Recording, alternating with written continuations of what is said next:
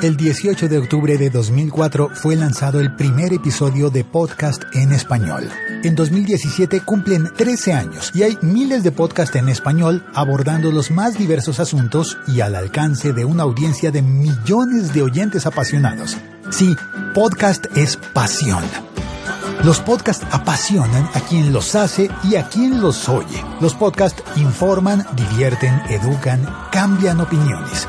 Por eso te invitamos a celebrar con nosotros este décimo tercer aniversario, divulgando y acompañando el hashtag Día del Podcast.